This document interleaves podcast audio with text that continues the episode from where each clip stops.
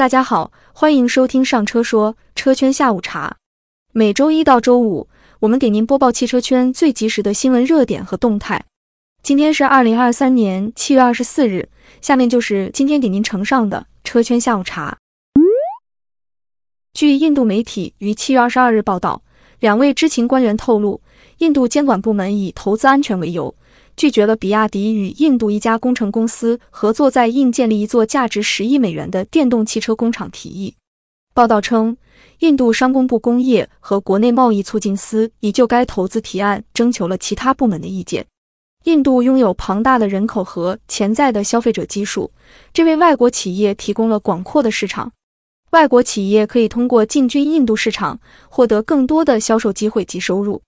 而中国车企比亚迪的长期计划是在印度生产全系列车型，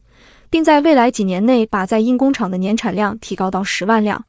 二零二零年四月，印度政府更改了外国企业直接投资政策，要求来自与印度陆地接壤的国家的企业在印投资必须获得印度政府批准。虽然政策没有提及任何国家，但此举显然有意针对中国企业。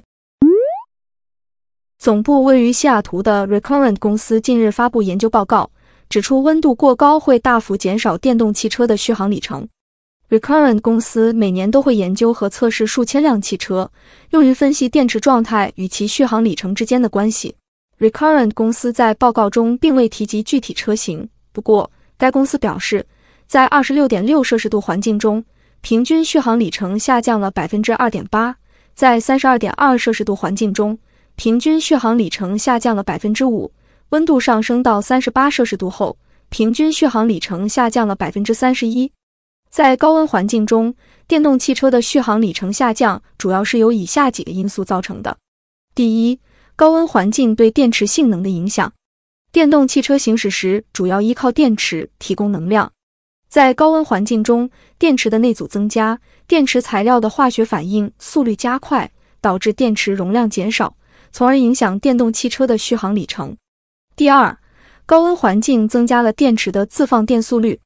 电池在高温环境中会更快的释放电量，即使不使用，也会有一定的电量损失，这将导致电动汽车在停车状态下也会消耗大量电量，进而影响续航里程。第三，高温环境中汽车空调的使用，在炎热的夏天，人们通常会开启汽车空调来降低车内温度。但空调的运行需要消耗电能，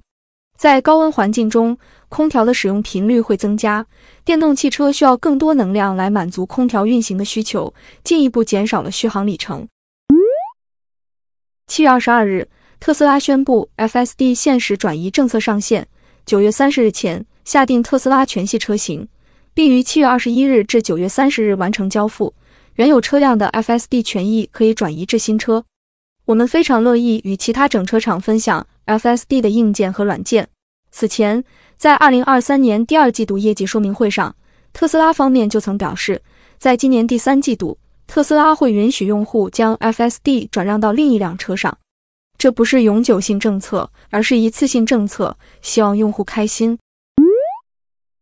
七月二十二日，据众包数据追踪器的信息显示。特斯拉 Cybertruck 皮卡订单量达到一百九十四万三千八百七十六辆，相当于预购收入超过一点九四亿美元。据众包数据显示，当前订单数量是两年前初期订单数量的两倍多。未来 New Day 二零二三城市申办现已启动，作为未来用户及朋友们的年度聚会，也是为未来用户打造的专属节日。New Day 二零二三将于八月五日提名三个获选城市。并于八月十一日至十三日进入公开票选环节，揭晓最终承办城市。近日，长安汽车在投资者互动平台表示，产品方面，阿维塔将提前完成四年四车的产品规划。阿维塔十二已经登录工信部公告，用户和媒体好评如潮。新车将于第三季度亮相，年内交付。日本东京工业大学等机构参与团队近期在科学杂志上发表论文，称其研发出一种高导电性的固态电解质锂超离子导体，并成功利用这种新型电解质，使全固态锂电池特性有了显著提升。本项成果将为纯电动汽车、智能电网等领域使用的下一代蓄电设备研发带来新方向。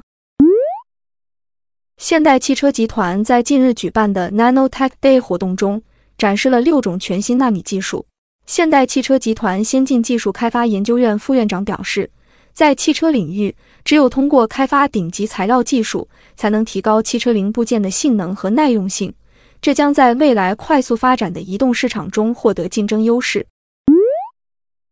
据美国国家公路交通安全管理局发布的召回通知，由于后视摄像头图像可能无法显示，捷豹路虎将召回部分2019款 Jaguar XE 汽车。共计三千一百三十四辆。以上就是今天车圈下午茶的所有内容，欢迎大家在评论区留言互动。